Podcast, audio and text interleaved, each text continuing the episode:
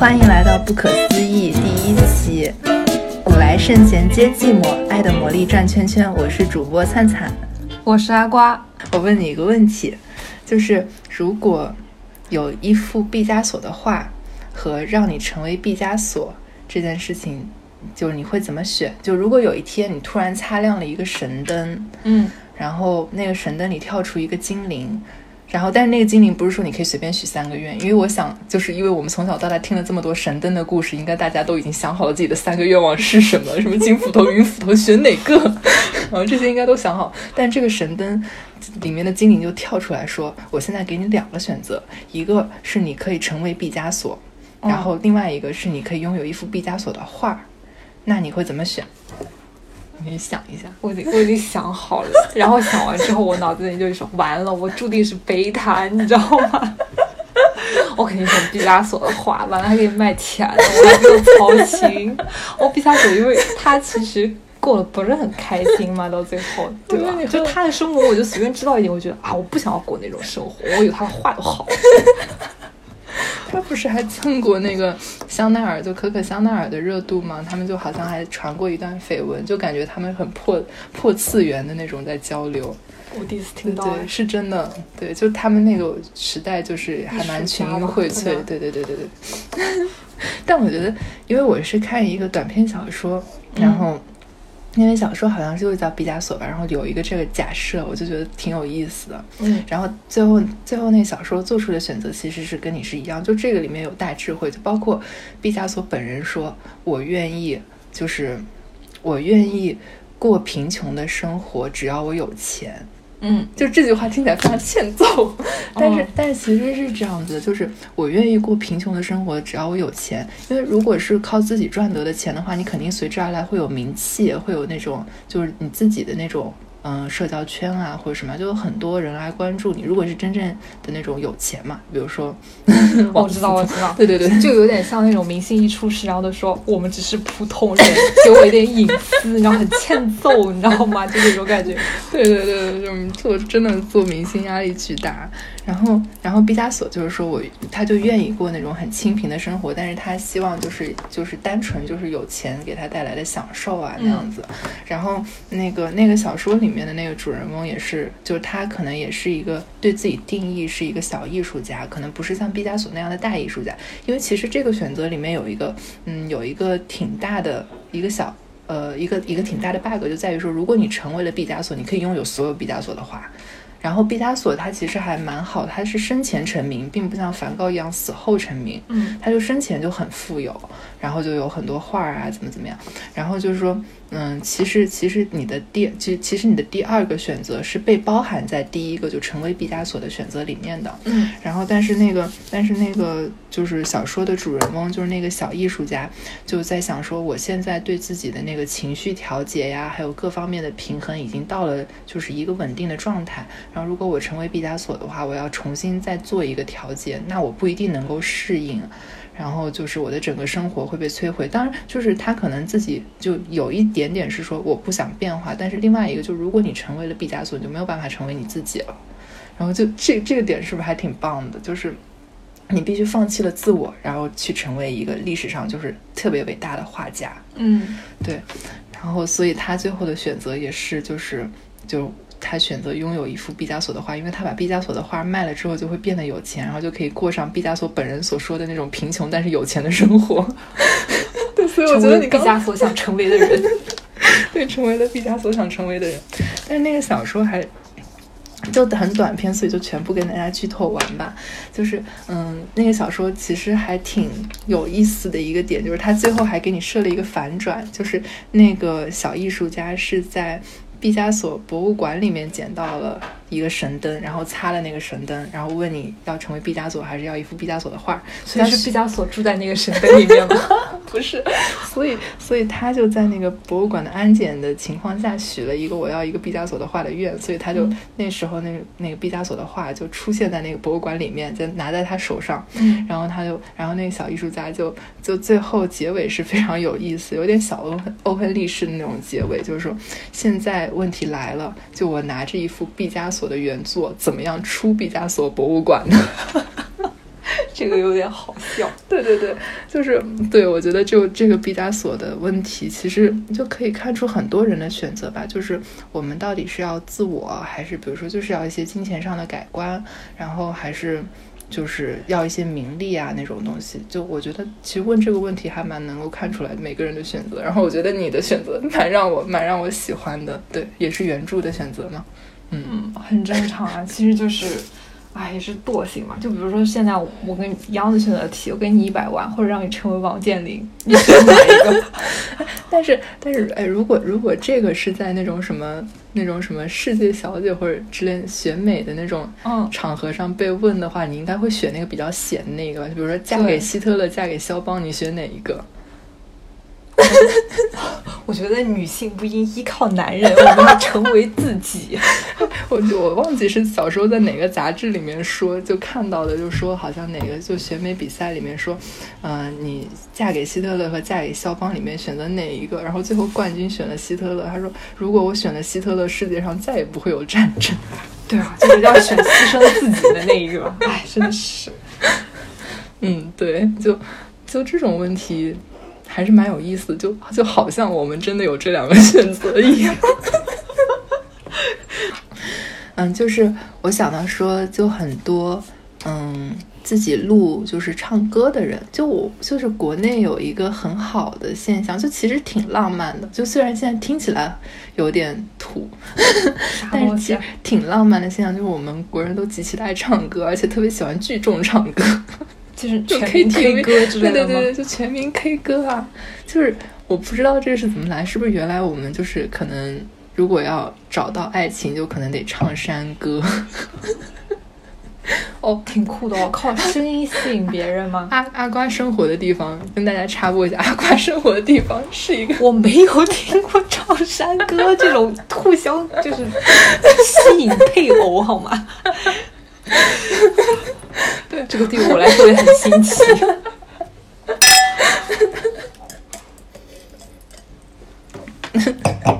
阿瓜生活的地方是一个崇山峻岭很多的地方，就是就是山很多。然后我我以为就是唱山歌是出现在，我当时还跟我当时还跟朋友们说说，要是以我这个唱歌能力，可能如果在唱山歌的年代，估计这辈子。就自己过吧，可以找一个代唱啊，出点钱。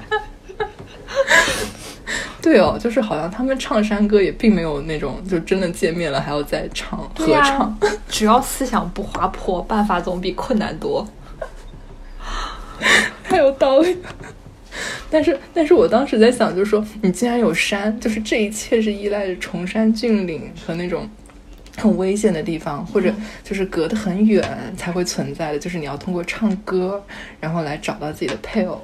然后我就想说，那既然有崇山峻岭，你肯定有山洞探险，我就可以走那个路数，就是比跟你一起打怪、打野兽啊，什么爬山啊、对攀岩啊这一系列。就是我一开始还以为是隔着个篝火的对面唱的，我没想到是隔着山唱。是篝火晚会是吗？我不知道，我没见过。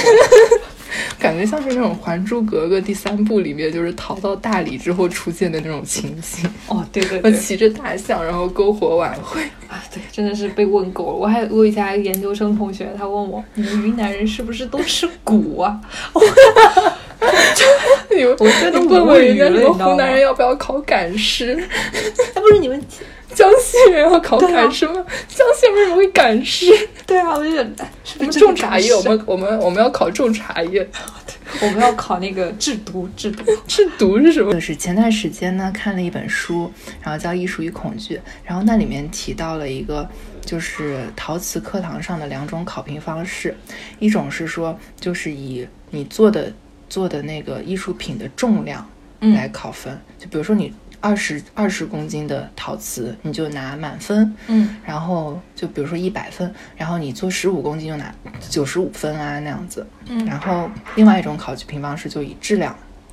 就是说你做了一个完美的作品拿一百分，做没那么好的就拿九十五，然后再接下来往下分分数。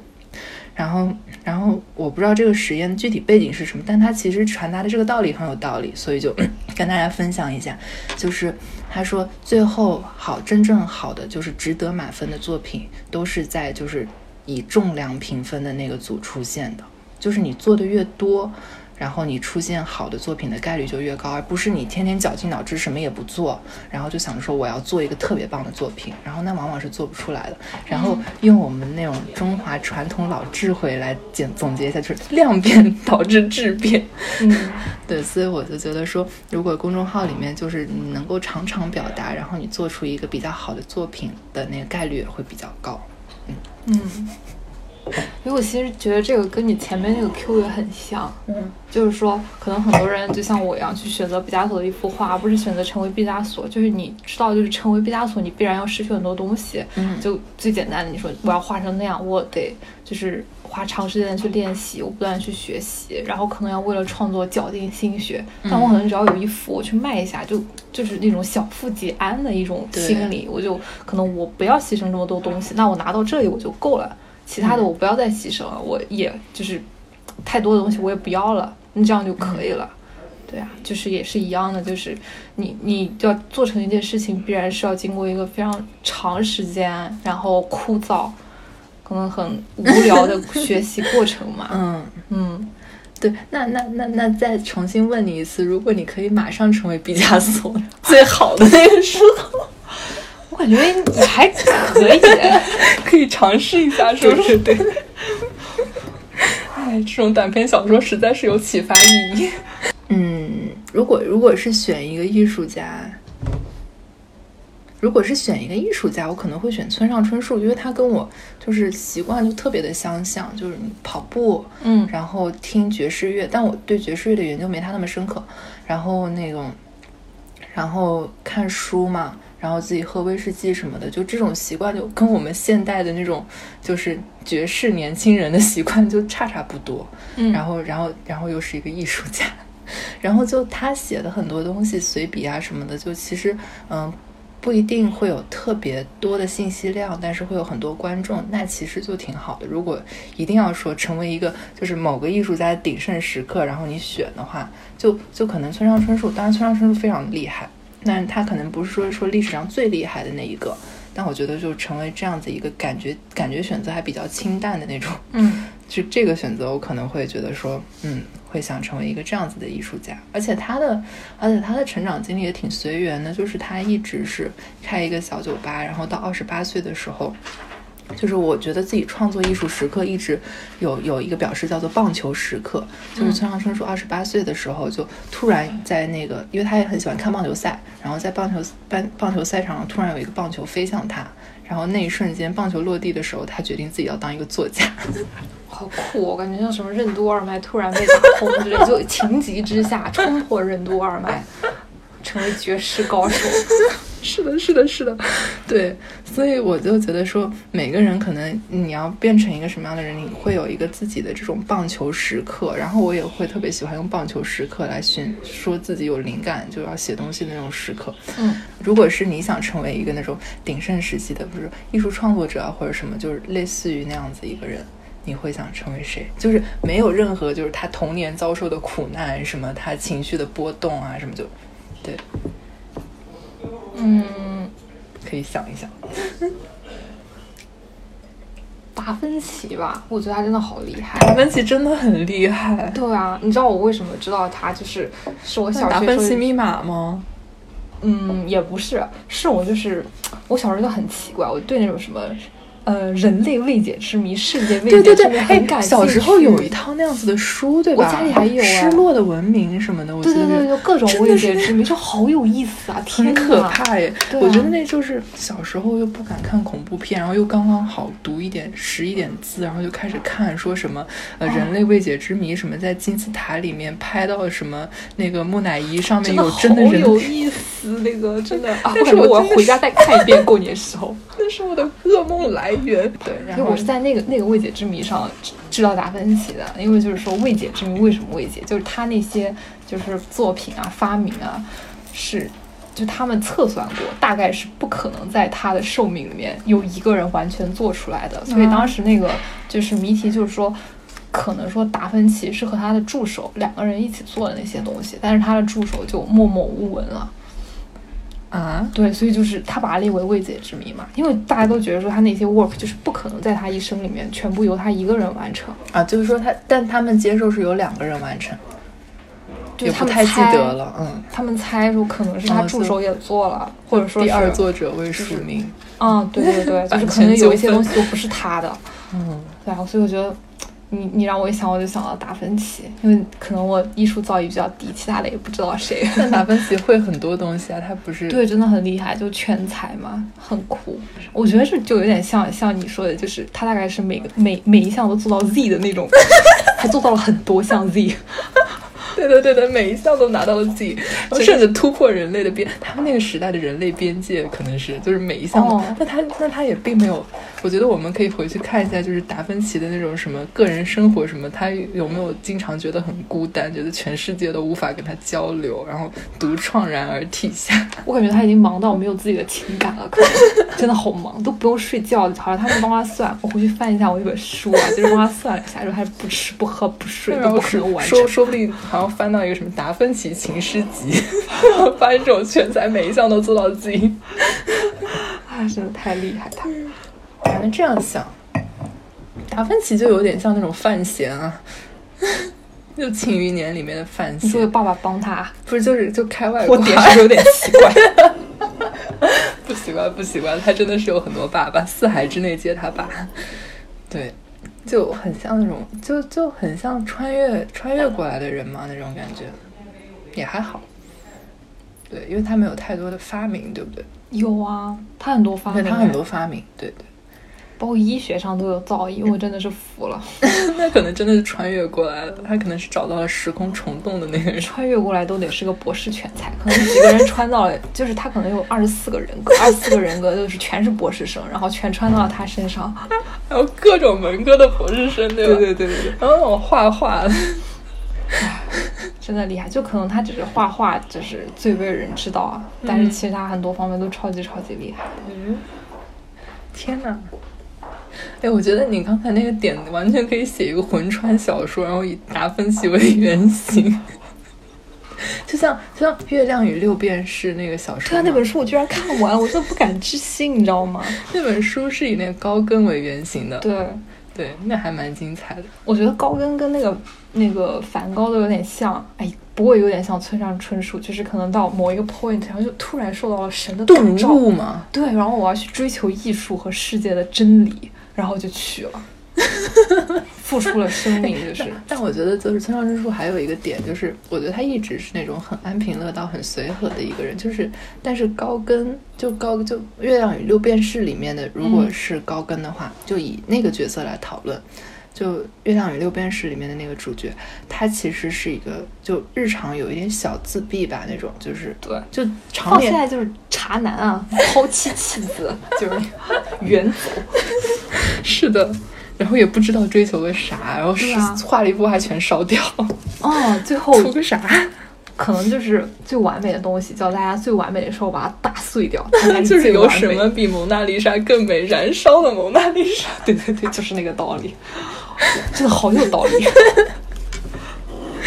嗯，对，但是但他们就是那种常年不表达，然后就是可能没有其他的表达渠道，然后生活中也可能不太善于和人交际。你想，就是跟姑娘表白直接送耳朵这种，就是不要这种自爆式袭击，好不好？哦对对对，对 就是艺术家，我感觉确实要比较偏激一点。对，就是就是他们可能就不表达，然后突然一表达就是那种，就是也超脱我们所有的逻辑范围。但是村上春树好像就是一直就是正常的那种酒吧老板、深夜食堂那种感觉吧，我猜哦，就是可能他偏激的地方你不知道，证明他没有。我感觉《月亮与六便士》也是，就是其实一般人看他，我觉得比较无聊嘛，但是看完之后就是觉得，我好像没什么感觉，就是平淡的看完了，觉得自己挺酷的。哦，是吧？嗯，我还分了好几次才看完的，断断续续的，因为它其实老实来讲还蛮，嗯，无聊的。对，每个人看有不同的感受。我是很小很少看小说，但是《月亮与六便士》我好像可能集中在几天里面看的吧。嗯就也不是那种，对，就也不是那种就一口气看完的小说。嗯但是但完了的话，可能是我想到就是做做就是艺术家的一些事情，而且我特别喜欢看那种就是超天才文，就是那种可能就也是我喜欢《庆余年》的一个原因吧，就是那种，嗯嗯，也不算是金手指型文章，就是我一直觉得，嗯，我看到的世界就是特别的小。嗯，然后我就觉得说，可能有一个世界外的东西，就我喜欢看的，就包括我看东野圭吾，就是很多人说喜欢看东野圭吾写小人物，就是小人物平凡的生活，然后也很不易，然后就是，但是他们有人性的什么光辉啊，类似于这样的东西。然后，但是我看东野圭吾，我就爱看《神探伽利略》，就是那种就是超级就是天外天外之物的那种感觉。然后，所以就包括《月亮与六便士》里面这个高跟也是，就特别的天外之物，就让人觉得非常的，就可能是这种猎奇心理吧，让人觉得很震惊。然后就一直在就是一直在 follow 他的这种情况，嗯，然后说他会做一些什么样的事情那样子。但是，但是可能这是这是最早期，就是嗯，处于一个还在特别猎奇的那种阶段。然后现在作为一个老阿姨，然后可能对这种猎奇也不是太满足，就是说还是就很希望很多东西还是给我一个我能够接受的解释。就就比如说像，嗯，很多就是侦探小说、推理的那种小说，可能他们就是嗯会有一个就是呃。侦探本人就书里的侦探本人会比读者掌握更多的信息，然后基于那个信息做判断。但是不是说那种本格式推理嘛？就我我也看的不是太多了。但是就有一种推理方式是说可以，就是读者跟侦探站于同样的那种水平线上做判断，然后他可能有一些方法不一样，然后导致出结论更准确或者更不一样啊那样子就。可能后期会更喜欢这样子的小说，所以你看不了《盗墓笔记》，对不对？哎，我看了《盗墓笔记》的，嗯，对，我看了《盗墓笔记》，《盗墓笔记》就是 到后面就完全没解释啊。对对对，《盗墓笔记》也很好看，《盗墓笔记》也很好看。我觉得它好看，可能是因为人类的求知欲，你知道，不知道就让你觉得更有意思。对对对对，但《盗墓笔记》就是哎，真的很可怕，我特别怕里面那个什么。什么婆就是那个头发镜婆，对对对对对对对对，那个可太恶心了。我觉得最可怕是他后来去张家鼓楼的那里，就是有很多莫名，就是那我觉得那一段有很多很多莫名其妙的东西，他到后面完全没讲清，就是那个石壁里的人影啊，然后还有谁家里面有个狗搂着，就是他后来说有个笼子嘛，就是说好像有另外一个吴邪就一直关在笼子里，对对对，这个我也很喜欢。对，我现在想起来，我现在还毛骨悚然，你知道吗？我觉得真的很吓人，因为他没讲清楚到底是什么东西。对对对对对对对对，真的，你你这样帮我回忆起来了这个场景，就是可能处于老阿姨还是在这个猎奇阶段，就是如果是这种线索抛给我，还是很想去追一下的。对啊，就很可怕。嗯，对，而且《盗墓笔记》对《盗墓笔记》，你记得那个我们有一个朋友，就是我们一起去那个东北玩嘛，就有一年就读书的时候，然后他特别喜欢《盗墓笔记》，然后说那个今年是《盗墓笔记》十年，我要去长白山迎小哥出关，真的好多人去哦。我有看微博上都在刷 迎小哥出关。对啊，哎，不过补一点刚才那个月亮和六便士，不能说它无聊，就虽然你看就是。他不如像其他什么总裁 夫人在外面吊了两天的这种波澜起伏，但是就是看完之后我会就比较清晰的记得他整个的故事架构和那个就情节和脉络，对，这还蛮神奇。就它场景变化不是太多，就它厉害的地方是在于说这种地这种这种作品你可能看过来觉得啊就这样，但是他他对你的影响会很深远，就很可怕。就他塑造了一个很丰富的人格，对，像我们刚才提到就是。之前聊过的，就是说你一个剧情反转的越来越多，反而可能给观众没有那么多的爽感。但是你塑造了一个丰富的人物之后，丰富的人物就是开始扯扯两个小时的，就是对白，你都会愿意去看。可能就是像你说的那种，就两个人。之间那种量量子级的差距嘛，就太大的差距就影响就很大。就我在不知不觉中竟然被影响了这么深，阶级的蔑视。这个作者可能就是这样的。月亮的右边是对你影响了什么？就要追求，就是会一直记得啊，就是觉得说啊，高更原来是这个样子的，就写写的就确实是很丰满吧，把这个人物塑造的。对，然后而且他有那种就是。就是因为我们如果有一个就是真的特别厉害的人，就就还是拿就是就是东野圭吾的《神探伽利略》来做举例吧，就觉得他不切实际。但是那个《月亮与六便士》里面整个都写了高跟，就就也不是说他很惨吧，但是他真的就没那么幸福。就是你看完之后觉得说，我会觉得说就是啊，就是说很伟大高的人很是这样子挣扎那的样。对，就他自己也很 suffer，就是包括他后面去到那个岛上，就就是好像上天赋予了他的使命，要用艺术去接触真理。然后他其实可能并不不是很想接受这个使命，但是还是不得不孤独的踏上了旅程。然后最后呢，就在接触到真理之后，一把火烧了他，完成了他的一生。对，就都就很都悲不为了壮那种。都不为了给谁看。对，就是说啊，上天赋予我这个使命，我就要摸一摸真理的大门，然后我就我任务就完了，就是这种感觉，觉得嗯，就其实这有点像《庆余年》里面那个苦荷，就是那个哦，我我想起来了，摸摸到了真理的大门。我觉得《庆余年》这个框架也是蛮好的，就是它有一些很神奇的角色，总能够给人就是用来做比喻的时候套用一下。嗯，伊朗陈萍萍嘛，真的太酷了，一样成品。啥问题？嗯，就是我想到说，如果像高更那样子，就是如果你的一个作品只只是自己做，然后你会做完就烧掉，然后不会让任何人看到，你会做吗？就首先你会做嘛，然后其次，那如果你做的话，你做的目的是什么？就是说是出于自己的一种情绪表达，还是说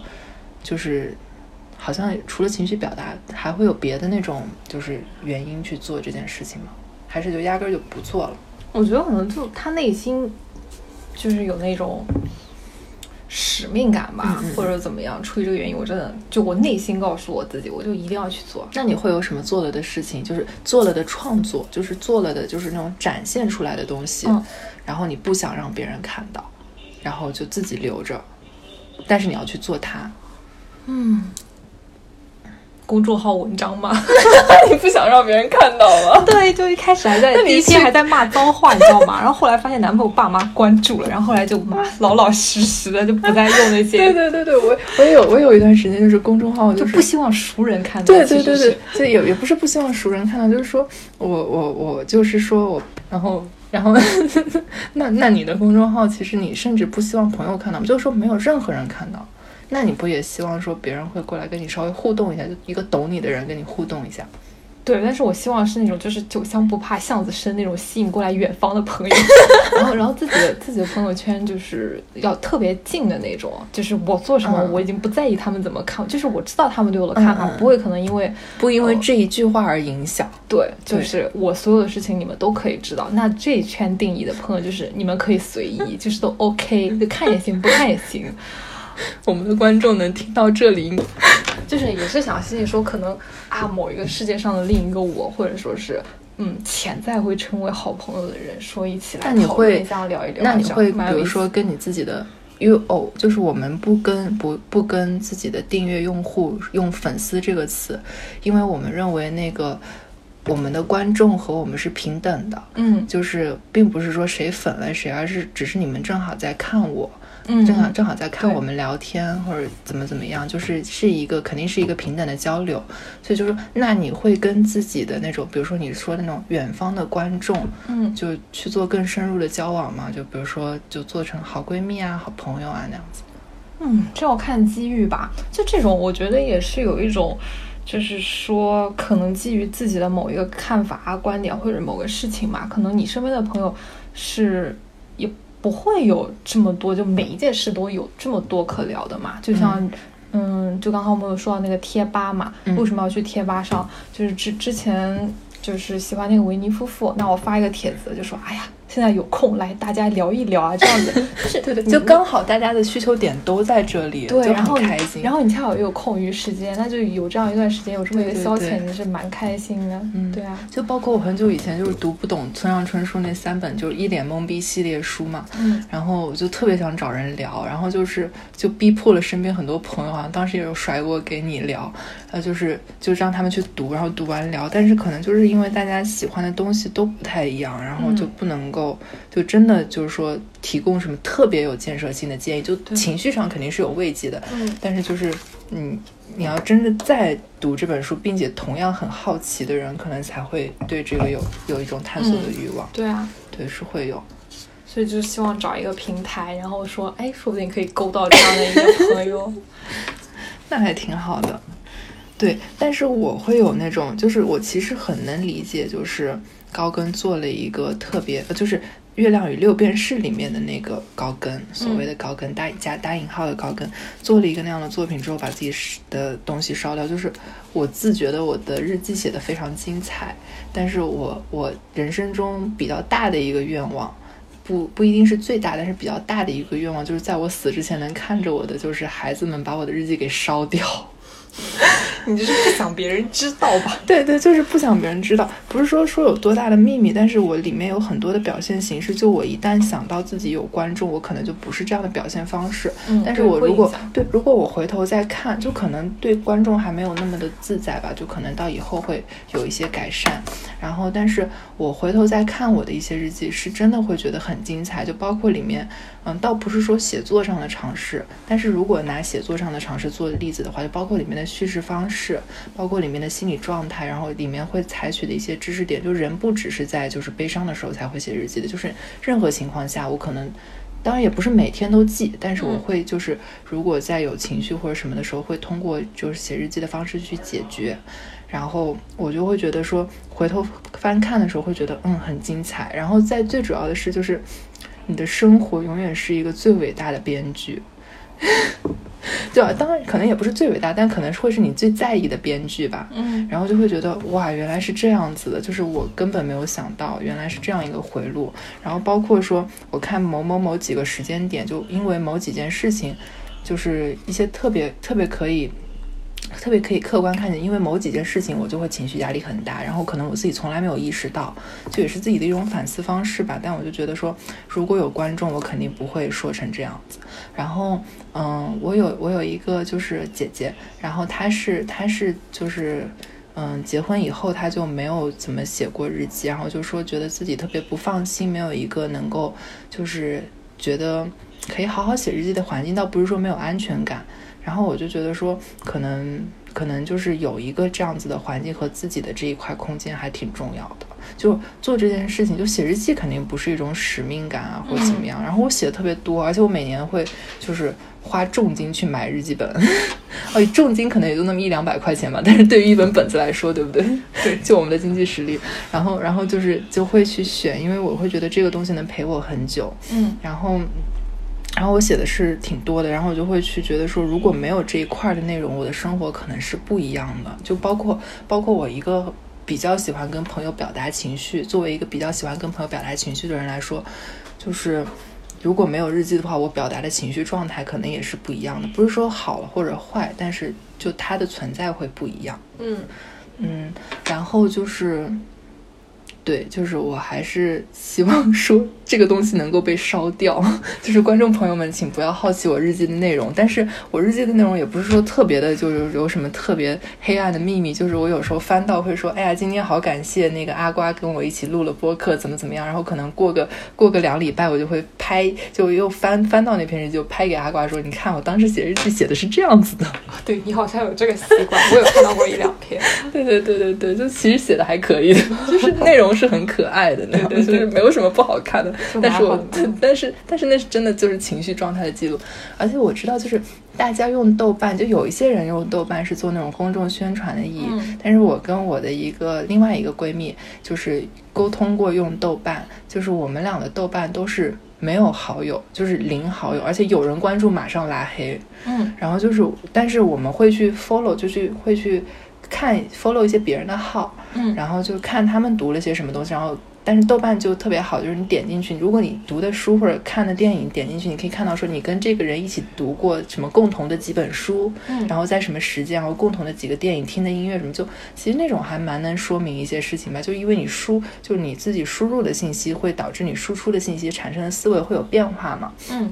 然后当时我跟我那个闺蜜聊，就是就其实是就一般你们就比一般朋友，比如说我跟你之间，就是突然聊到一个共同在用的社交软件。就就话都说到这儿了，你们俩不加个好友是怎么回事？对不对？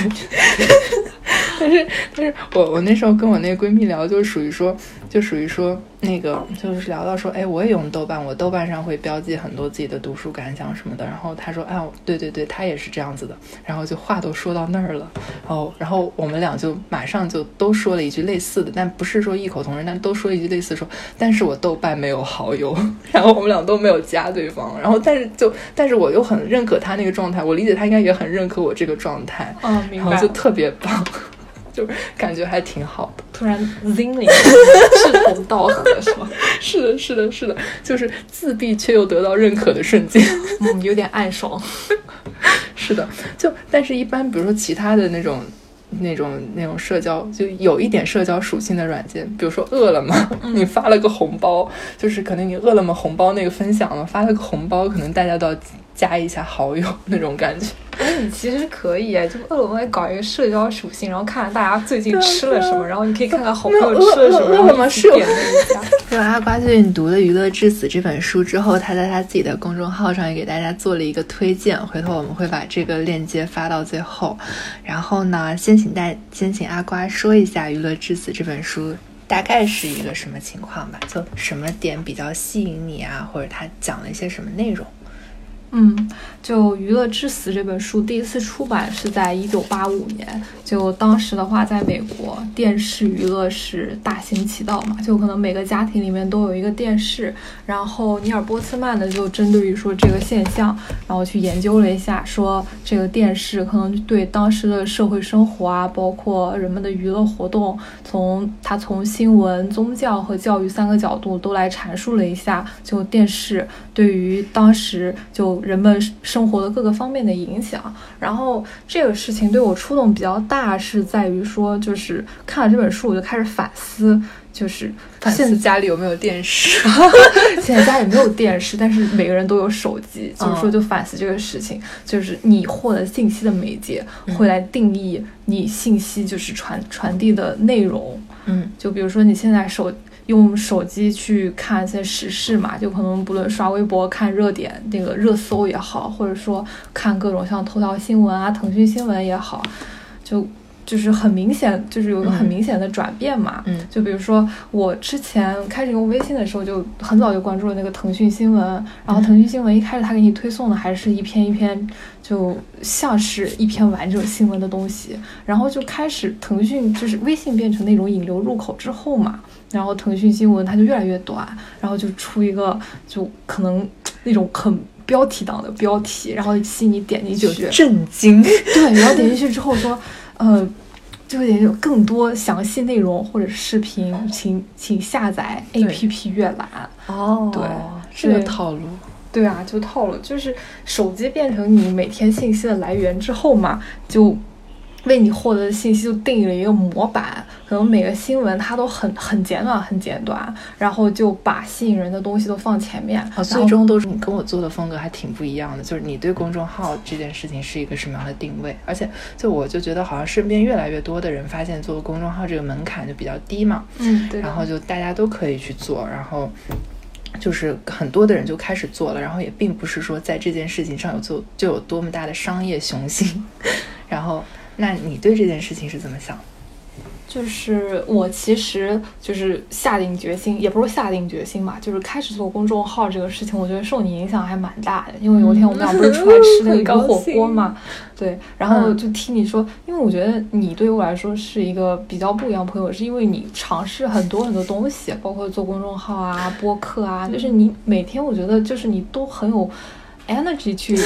搞一些不能说有的没的啊，但是就是做很多事情。然后我其实很多时候就是工作，然后休息嘛就东玩一下西玩一下，就真的，嗯，是那种非常普通的大城市。这里有一个迷思，我待会儿也可以跟你说，就是大家都是看起来很开心，嗯嗯，但我也很开心了，嗯。然后我就想说啊，这样子好像。不太行，然后我说那做一个事情，那就是我能力所能及做的，就是可能说写写东西嘛，像恰好也看了这本书，就是说可能文字的力量真的是很大。就是你如果说你我去做就公众号这个事情，可能对我每天生活有个记录啊，我的这段时间这个思考啊、反思有个记录。然后呢，我可能就会也会一直督促自己去一直去思考、去想生活啊，或者去想一些。就是东西嘛，但我觉得你这个公众号的就是做法就特别像，就特别像冥想，你知道吗？就冥想的概念其实是你对自己的一种观察，就是你可以静静的坐下来冥想。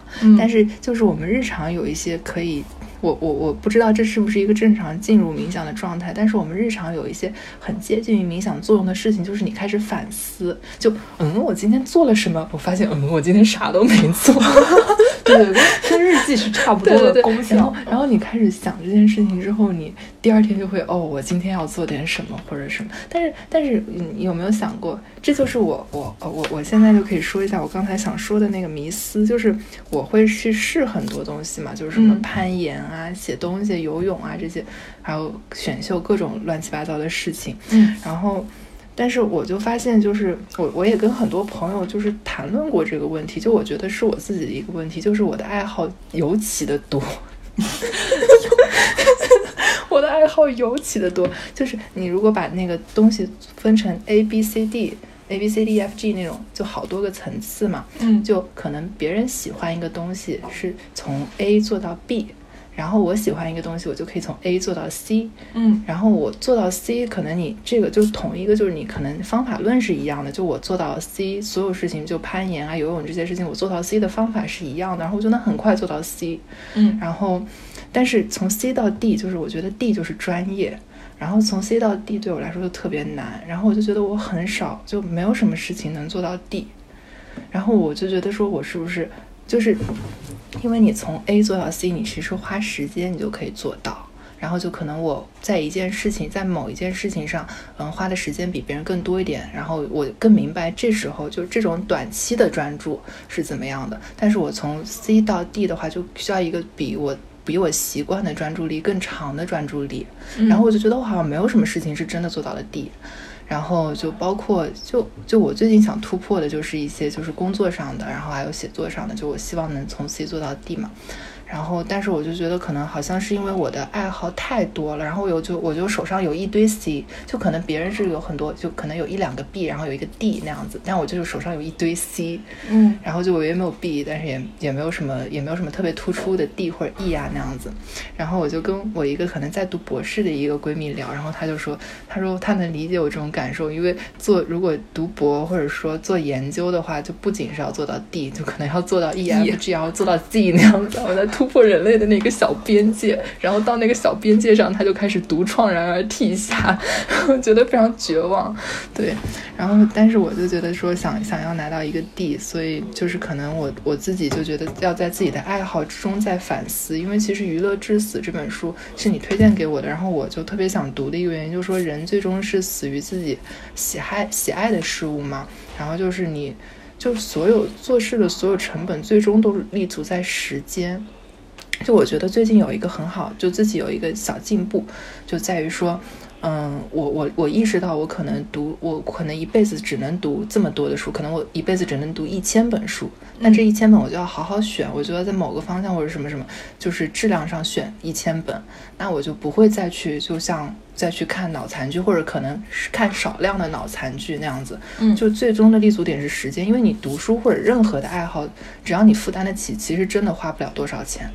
然后只要不染上特别不良嗜好嘛，就其实真的花不了多少钱，就最终的成本是时间。所以就对我来说，我不能够到 D 去，我就觉得可能是因为太多的 C 分散了我的注意力。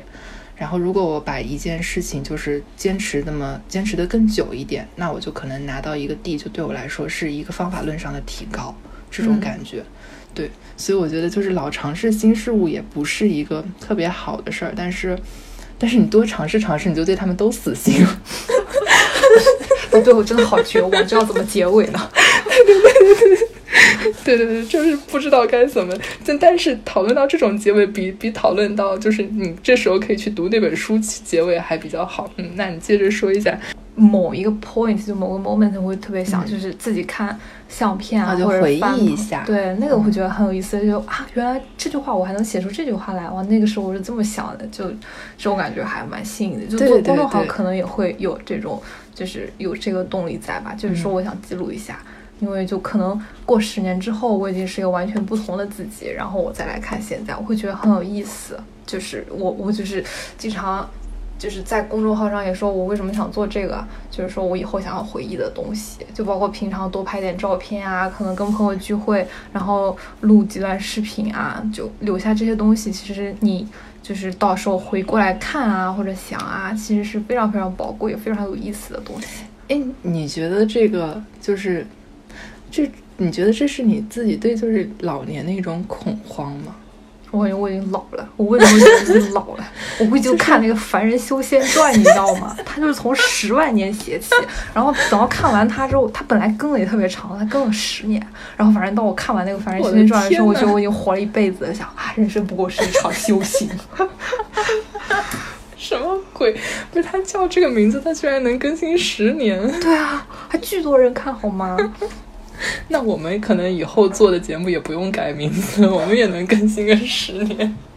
我等到老了，什么大家在病床上，我孙子孙女开始给我们放不可思议。然后，然后心里在暗自批评自己，就是看，然后本来就是心脏已经非常的平静，然后就是垂死病中惊坐起，你都说的是个啥那种感觉？就，自自己原来怎么是个傻逼？逼掉，逼掉这里。我我们这个这个技能我不具备，没关系，没关系，我们我们应该是没有什么人会在听我们，对，应该不至于因为这一个词被屏蔽。对 对对。好，那那我们现在聊了这么久了，其实感觉感觉简简也差不多了。你觉得要有一个什么结尾吗？一定要就是最好的结尾，最终没过审，对，就白聊了这么久，直接烧掉，这就是最好的结尾，可太棒了！好的，观众们，那今天就是我们的第一期节目，嗯，谢谢大家的关注，谢谢。